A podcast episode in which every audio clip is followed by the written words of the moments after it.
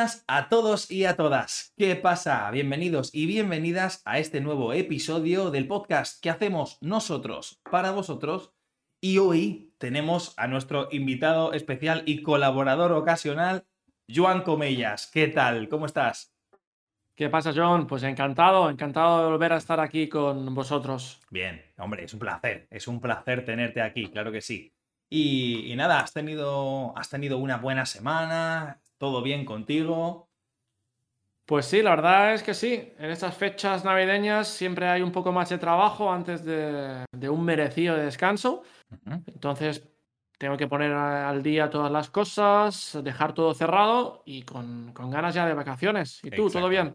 Igual, exactamente igual. Es un periodo bastante agitado, ¿no? Bastante ocupado, con muchas actividades, eh, mucho, mucho gasto de dinero y no tanta. eh, y no tanto recibimiento de dinero como el que nos gustaría tener en un mes como este. Eh, pero bien, estamos bien, claro que sí. Nos estamos acostumbrando ya a la estación del frío, a la estación de las lluvias. ¿Cómo es el tiempo en invierno en los Países Bajos normalmente? Bueno, yo ya, ya hace meses que estoy acostumbrado al frío y a la lluvia. Sí. Porque aquí esto ya en septiembre, octubre ya cambia bastante y el frío y la lluvia pues pasan a ser normales en nuestro día a día. Y bueno, los inviernos en general son, son fríos, ah, quizá con un poco menos de lluvia que, que en otoño, pero, pero bien, a mí me gusta el frío, entonces no tengo mucho problema con ello. Bien, bien, bien, bien. Y bueno, hablando del frío, hablando de diciembre, hablando de las compras, de todo esto, ¿cuál es el tema de hoy, Joan? Pues yo, pienso que la Navidad es un, es un tema que va aquí fantástico, encaja perfecto, ¿no?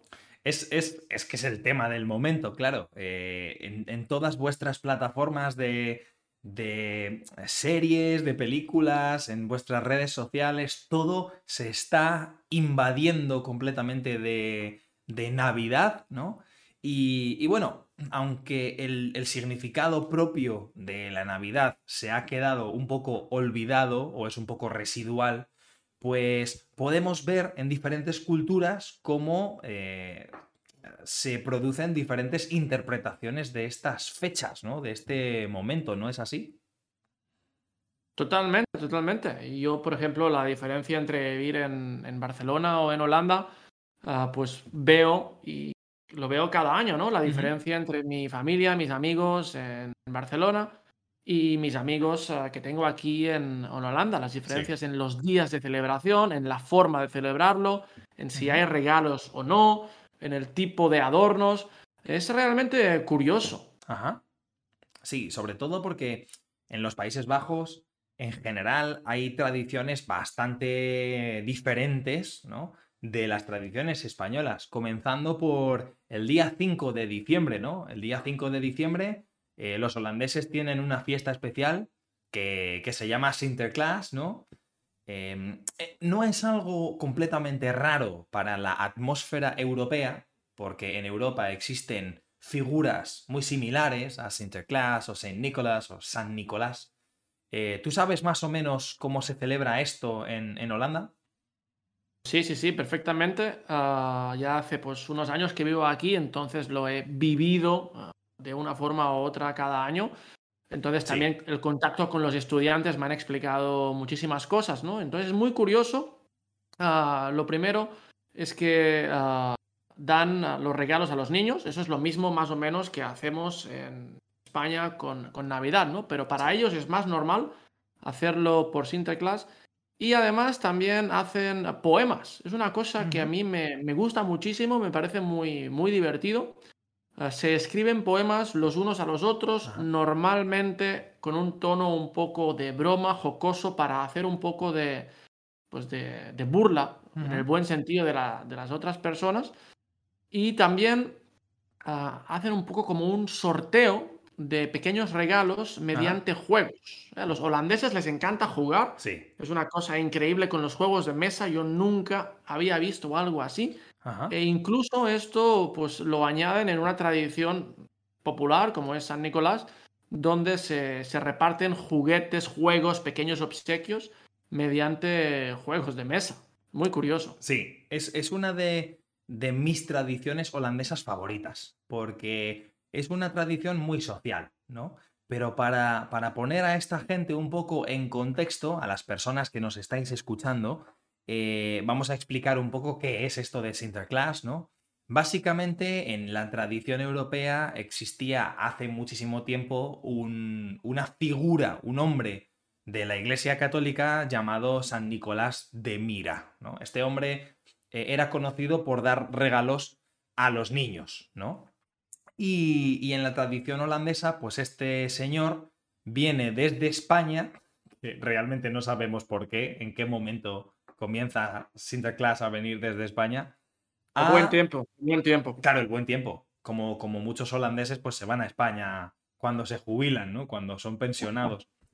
Y, nada, y, este hombre pues reparte regalos a los niños eh, el día 5 de, diciembre, pero aparte de eso, durante la semana previa deja pequeños detalles, eh, los, niños holandeses ponen sus botas eh, o sus, zapatos frente a la puerta o frente a la ventana y reciben pequeños regalos, eh, letras de chocolate, porque esto a los holandeses les encanta, las letras de chocolate.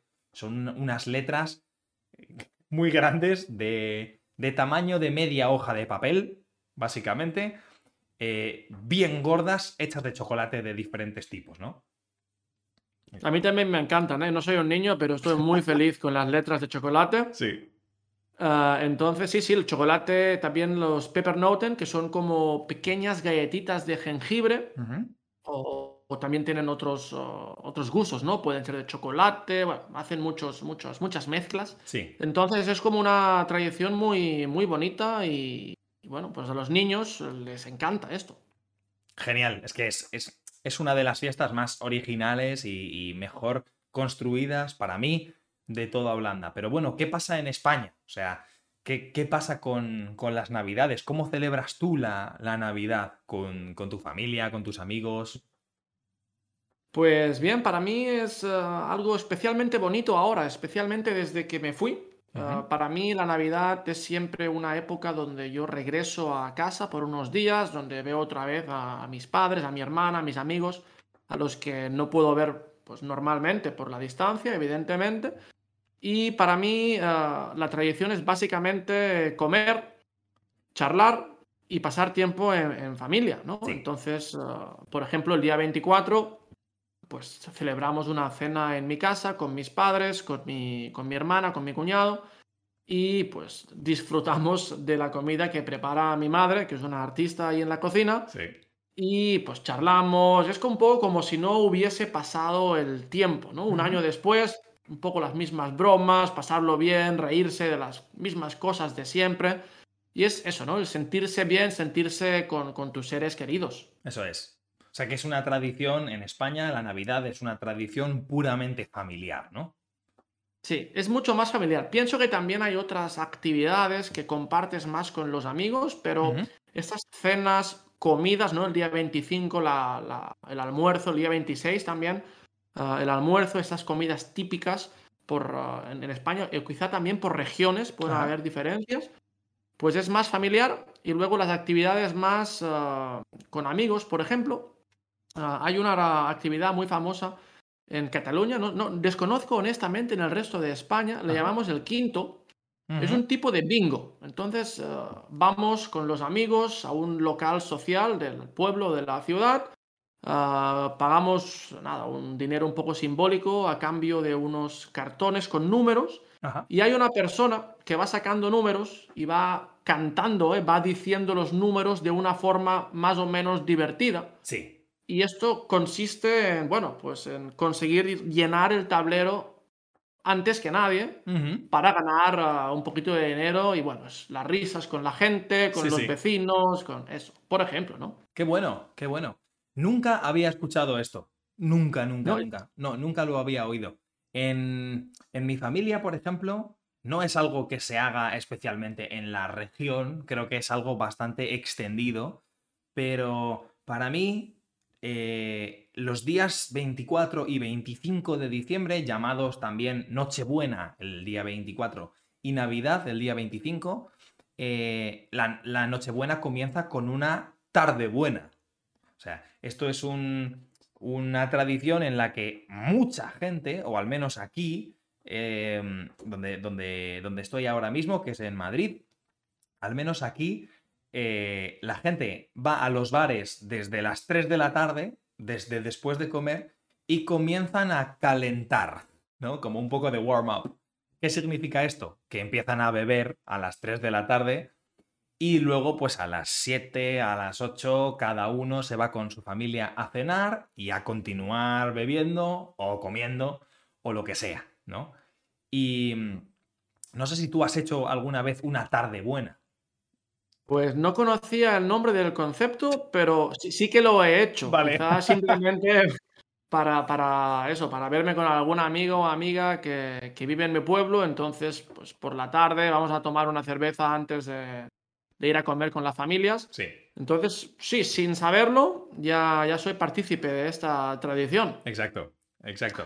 Tampoco era tan difícil de desarrollar, ¿no? La, la tradición esta, porque al final, pues es creo que uno de los grandes estereotipos de España, que es un poco cierto, no, no general, pero sí es cierto, que nos gusta mucho beber y comer. O sea, lo disfrutamos como nadie, realmente. Y, comer bien. Y comer bien, exacto. Especialmente en Navidad, ¿no? Con esas comidas típicas, esas comidas tan poco que de, de, las abuelas, ¿no? De las madres que se pasan ahí horas con los cocidos, con esas preparaciones. Yo lo disfruto Ah, increíblemente, sí. especialmente porque, porque, vivo fuera y normalmente no tengo acceso, no puedo disfrutar de este, este tipo de comida, ¿no? Claro. Entonces, lo disfruto muchísimo más. Es que la, la, comida de las madres se echa siempre de menos, especialmente en estas fechas, claro. Pues sí. sí. Y oye, una pregunta. Hay un, hay un tema en Holanda. Aquí llaman el día de Navidad, el primer día de Navidad y el día 26 lo llaman el segundo día de Navidad. Sí. Esto es muy raro para mí. ¿Cómo lo hacéis en, Madrid? Pues en Madrid es que el segundo día de Navidad es el día de resaca o hangover de Navidad, realmente. No, no existe el segundo día de Navidad. El otro día lo estaba hablando con mi chica porque, porque creo que es bastante práctico tener un segundo día de Navidad. Especialmente porque muchas veces tienes dos familias, la, familia del padre y la familia de la madre, o la familia de, uno y la familia de otro.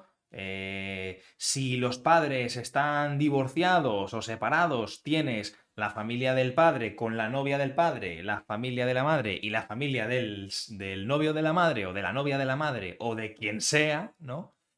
Entonces hay demasiadas familias ahora mismo. Y tener un día más de fiesta, de comer, de estar con, familiares, de jugar a juegos de mesa o a la Nintendo Switch, eh, es bastante práctico. Es bastante práctico.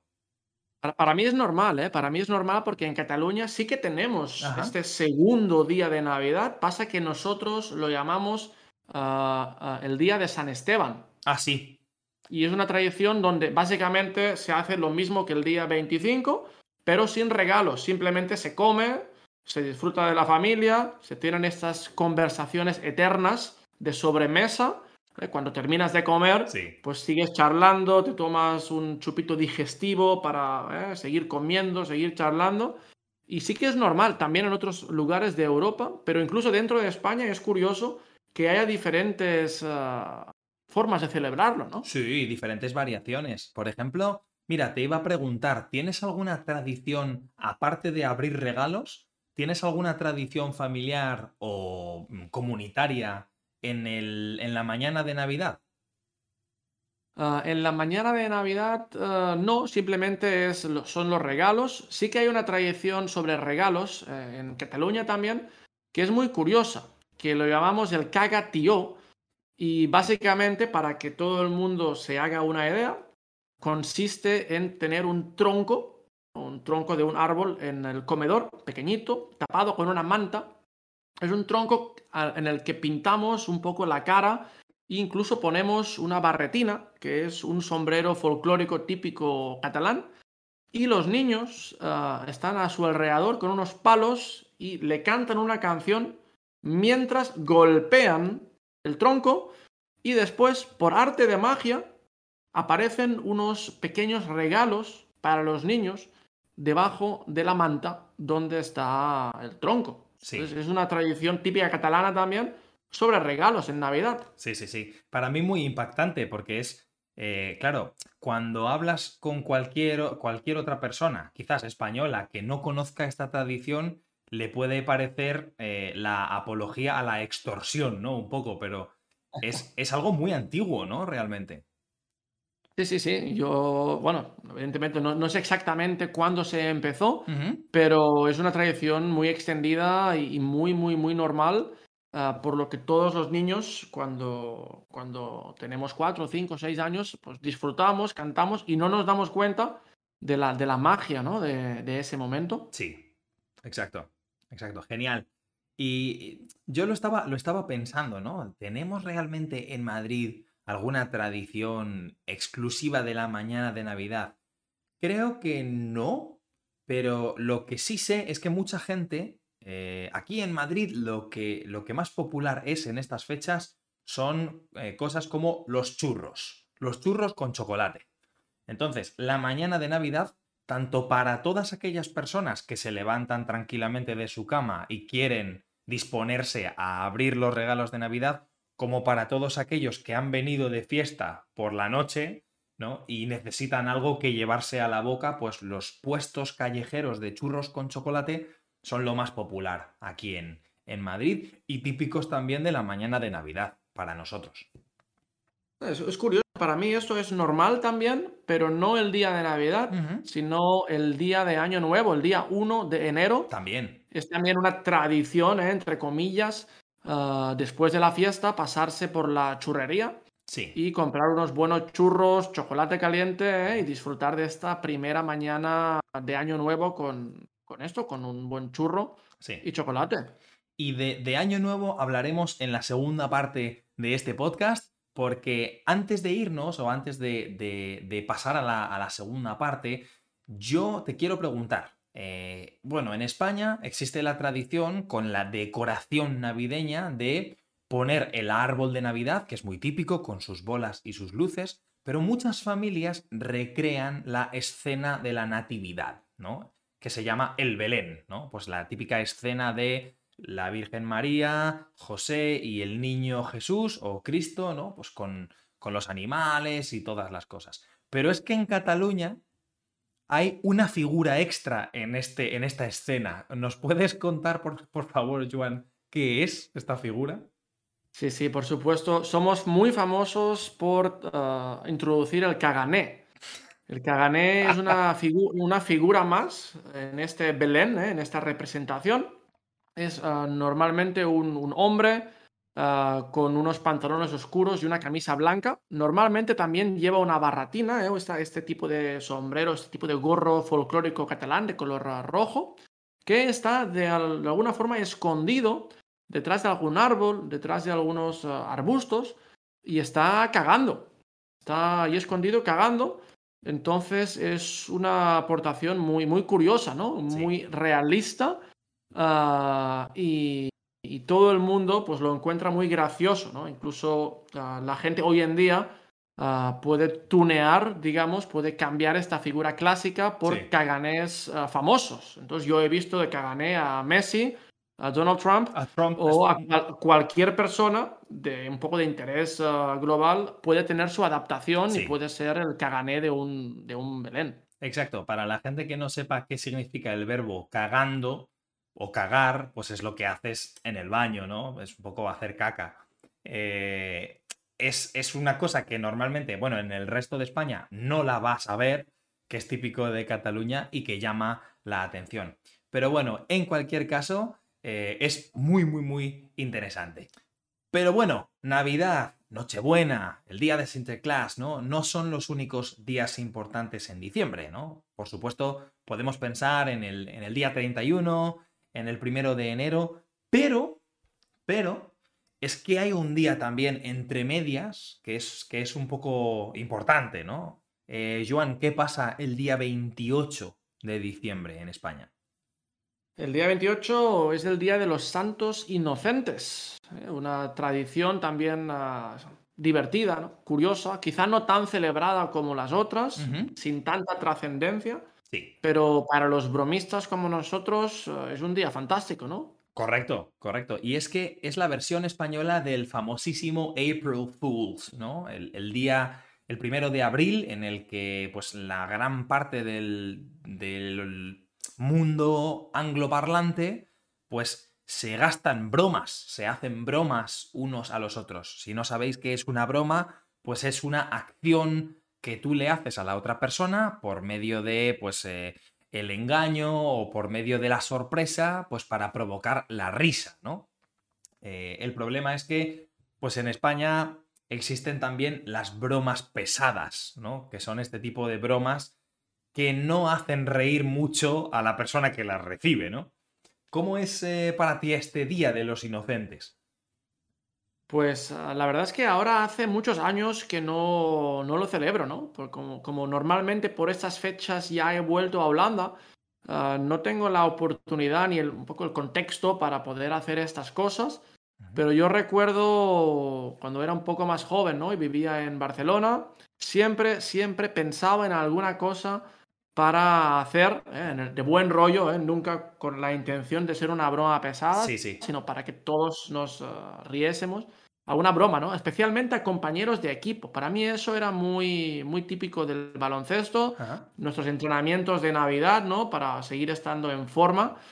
Y siempre había cada año un compañero o dos que eran víctimas de la mayoría de, de nuestras fechorías, ¿no? De nuestras ganas de provocar un poco risas y hacer reír a los demás. Sí.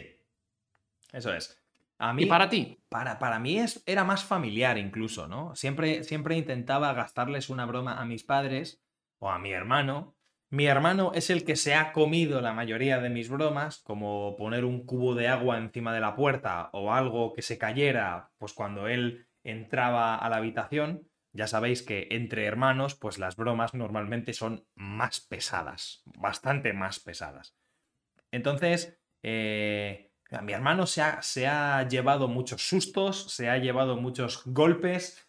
Eh, mis padres se han llevado más eh, bromas de mentiras, ¿no? Por ejemplo, eh, hace unos años yo tenía, bueno, cuando yo era más, más joven, cuando era un adolescente, yo tenía una novia y la típica broma que le haces a tu madre es comprar un test de embarazo falso, ¿no? Comprar un, eh, bueno, un test de, de, embarazo es los test que toman las, las, mujeres para saber si están embarazadas o no están embarazadas, si van a tener o no van a tener un, un bebé. Y, y, se pueden comprar estos tests eh, en tiendas de broma. En tiendas de broma puedes encontrar test de embarazo con resultado positivo. Eh, de hecho, la famosísima Plaza Mayor de Madrid es muy conocida por tener un mercado navideño en el que muchísimos puestos son de artículos de broma. Eh, pequeños explosivos para ponerlos en el cigarro de las personas, insectos falsos o insectos de mentira en un cubo de hielo para ponerlos en un vaso eh, con tu familia, la típica broma de un paquete de, chicles, ¿no? De goma de mascar, como chewing gum, que lo sacas y, y te da un golpe o una pequeña descarga eléctrica, eh, cacas de mentira, serpientes de mentira, insectos falsos, muchísimas cosas. Entonces, pues es un día en el que especialmente eh, la gente pone la televisión para ver programas de como prank shows, ¿no? Los shows de, de bromas y de, y de inocentadas, que es como se llaman en el Día de los Inocentes. Pues sí, yo también, a mí también me gustaba mucho todo esto. Recuerdo, ahora cuando lo comentabas, pensaba, ah, sí, me acuerdo cuando miraba en la televisión estos programas donde engañaban a la gente y pensaba, qué bueno que esa persona no soy yo. Sí. Porque yo también me lo hubiese comido, yo también me lo hubiese creído 100%. Pero bueno, al final pienso lo más importante eh, es reírse de las bromas, reírse de uno mismo y aceptar también cuando eres la víctima, ¿no? De una broma. Sí. Ah, siempre y cuando no haya maldad en eso, ¿no? Exacto. Exacto. Y, bueno, aparte, aparte de este 28 de diciembre, que es muy, es muy fugaz, es algo muy rápido, ¿no? Em, después tenemos, por supuesto, los días 31 de diciembre y 1 de enero. ¿Cómo se llama eso en España, Joan? La Nochevieja. Exacto, Nochevieja es un día especial también para, no sé, no sé para ti, pero para mí normalmente es una cena quizás no tanto familiar, sino con amigos. Y luego la tradición típica en España ah, es muy curiosa, ¿no? A ojos de todo el mundo, porque a las 12 en punto, cuando por ejemplo en Holanda la gente ya está saltando de alegría y dándose abrazos y besos para felicitarse el nuevo año, la gente en España está comiendo uvas. Es verdad. Comiendo uvas. los 12 primeros segundos, la gente tiene un platito con 12 uvas y por cada campanada cogen una y se la comen. Entonces, al final, cuando pasan las 12 campanadas, la gente tiene la boca llena de uvas y entonces se intentan felicitar y se abrazan y feliz año nuevo, pero no se entiende nada. Es una tradición muy curiosa. ¿Tú, ¿Tú lo hacías eso también? Yo lo hago, de hecho, el único problema es que eh, en la tradición de las uvas, eh, las 12 uvas de la suerte, que se llaman, ¿no? Eh, yo no puedo participar 100% porque soy alérgico a las uvas. Entonces tengo que usar los gajos de la mandarina, ¿no? la pequeña fruta, ¿no? La mandarina. Y, es más o menos lo mismo, ¿no? cuando comienzan a dar las campanadas las 12 campanadas antes de las 12 de la noche, todo el mundo se empieza a llenar la boca con las 12 uvas de la suerte. Y, y, al final, pues como tú has dicho, ¿no? Es un feliz año nuevo, pero con la boca llena de uvas, intentando sobrevivir un poco, masticar y tragar esas, esas 12 uvas, que representan, cada una de las 12 uvas representan una por una los meses del siguiente año. Los 12 meses del siguiente año. Si consigues comer las 12 uvas antes de la última campanada del final del año, significa que vas a tener suerte en cada uno de los 12 meses. Yo creo que debí de, olvidarme de las uvas en el año 2019, porque 2020 fue horrible y, creo que lo volví a intentar con 2020, pero 2021 ha vuelto a ser un año un poco catastrófico. Nada, tienes que seguir intentándolo, ¿eh? En breve tienes otra oportunidad. Cierto, cierto, pero eh, creo que no me funciona por el hecho de que soy alérgico a las uvas, entonces voy a tener malos años igualmente, ¿no? Pero aparte de esto, eh, ¿tienes otras tradiciones para, para ese día? Pues ah, para mí la verdad es que no, es especialmente celebrarlo con tus amigos a las 12, pues en Holanda en los últimos años la gente ya está bastante contenta después de la cena, con sus copitas, ya está con la música puesta y simplemente felicitarse, abrazarse, ah, besar a la gente de tu alrededor y seguir con la fiesta. Sí. Aquí se sigue con la fiesta, es la diferencia que en España todavía se tiene que empezar la fiesta, pero en Holanda, en mi caso, desde las 10 ya hay fiesta, se para a las 12 y luego ya se sigue con el baile y con, con todo esto, ¿no? Claro, obviamente, obviamente, porque cuando hablamos de que en Holanda se cena muy pronto, ¿no? Para ellos no es común empezar a cenar a las 10 de la noche y esperar hasta medianoche. Pero es que en España es lo más normal. O sea, en España comenzamos la cena como a las 9 o a las 10 y para un español, estar tres horas en la mesa no es una locura. Es algo muy común. Como decía Joan en la primera parte del podcast, la sobremesa es un tema, es, una, mm, es un hábito muy común en España, ¿no? Cuando, cuando no se está comiendo, cuando se termina de comer o entre platos, pues la gente charla, habla. Eh, en Navidad o en Nochevieja, pues Hablan de política, hablan de fútbol, hablan de todos los temas delicados de la sociedad un poco, ¿no? Siempre, siempre hay estos ah, debates, ¿no? Con los familiares, con el cuñado. sobre las últimas elecciones, sobre el último Barça-Madrid, ah, sobre la última polémica en ah, los periódicos. Eso siempre da para mucho. Entonces, después de comer, no te puedes ir a ningún lugar. Pues quedarse ahí sentado con tu, con tu orujo, ¿no? Con esta bebida ah, para después de comer, charlando, intentando convencer a la otra gente, cosa que, que no va a pasar, pero bueno, forma parte un poco de la tradición. Sí. Eso es. Sobre todo, pues el, hecho de simplemente estar con la familia. Yo creo que si, si salen todos estos temas, o si la gente habla de todos estos temas, es porque la familia que normalmente ves en estas fiestas, pues muchos de ellos son familia que no ves normalmente, ¿no? Quizás la gente que vive lejos de ti, tus tíos, tus tías, o si tienes hermanos o hermanas, pues los, los maridos o las mujeres de tus hermanos o hermanas.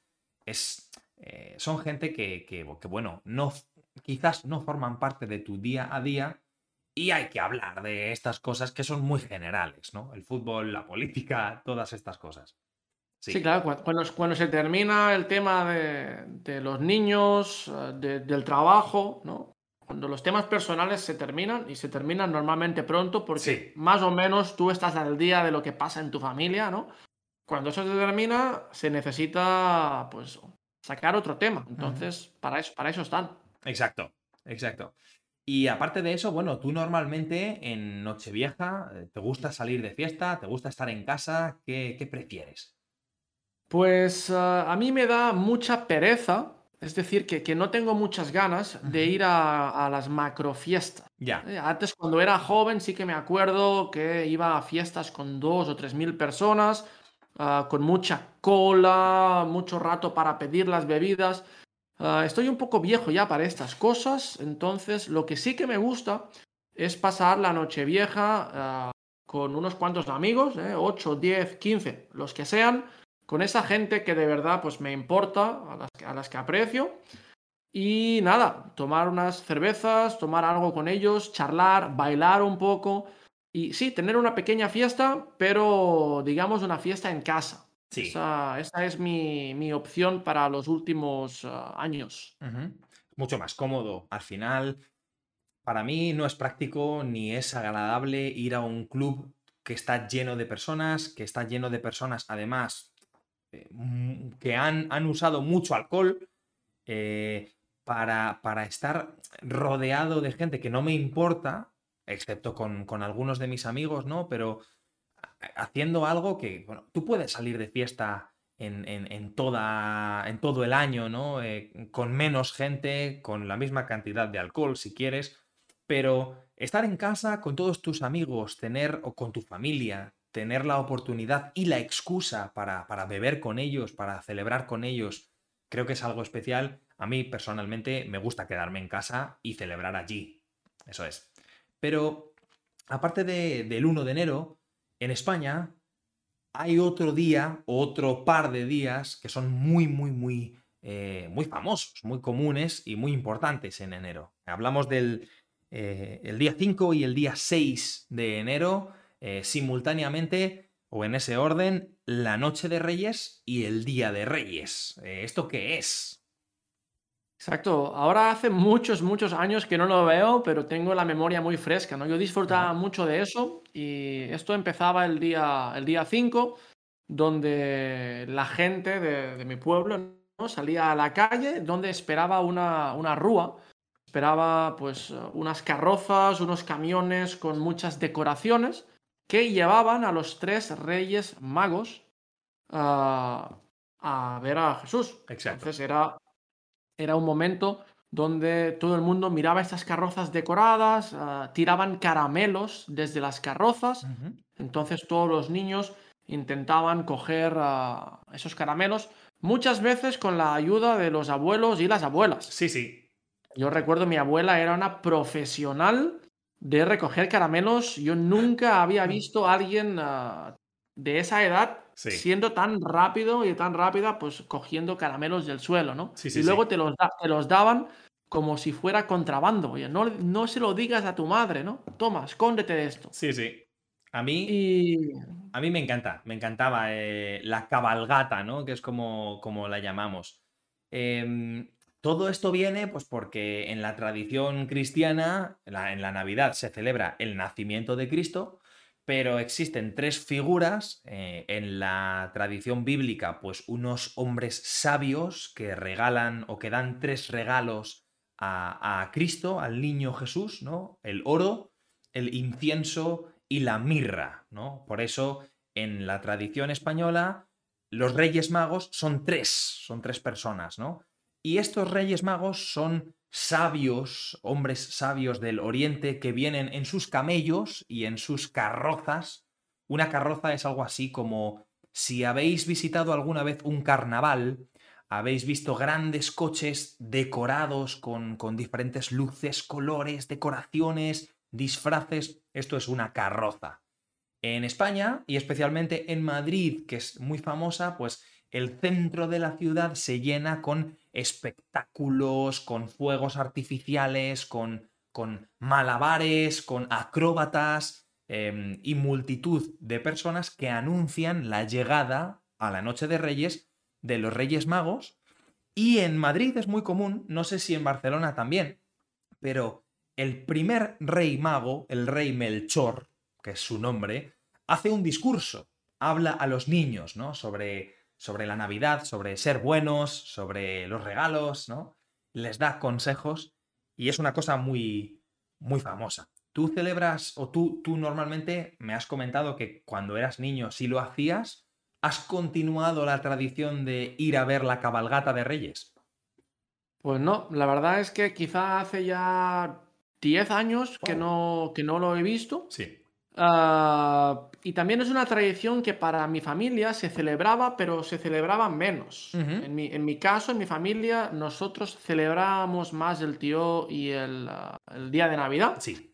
Y ah, los reyes, también había alguna cosa, había algún regalo por parte de los abuelos o algunos tíos, pero era siempre como algo más pequeño.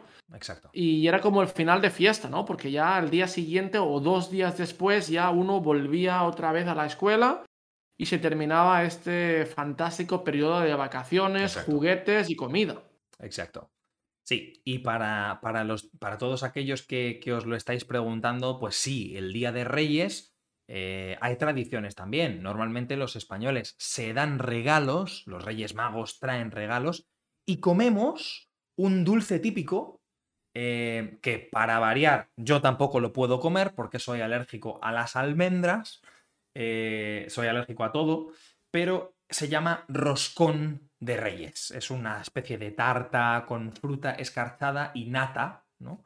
Crema dentro de- del roscón, que tiene una tradición muy curiosa, que es, hay una figura dentro de este roscón y existe un haba, ¿no? Una, una legumbre. Eh, cuando el, roscón se parte y se distribuye en los pedazos, quien tenga la figura eh, tiene opción a comer más roscón y quien tiene el haba necesita pagar el roscón. Así que con esta pequeña anécdota y tradición, pues vamos a despedir este podcast. Otra vez, muchísimas gracias, Joan, por, por estar aquí con nosotros un podcast más. Y nada, despide el podcast. Pues nada, un placer a, placer a todos. Espero que os haya gustado este podcast. Y sí, los españoles tienen muchísimas fiestas por Navidad. Ya lo habéis visto. Exacto, especialmente para comer. Muchas gracias, Joan, y nos vemos pronto.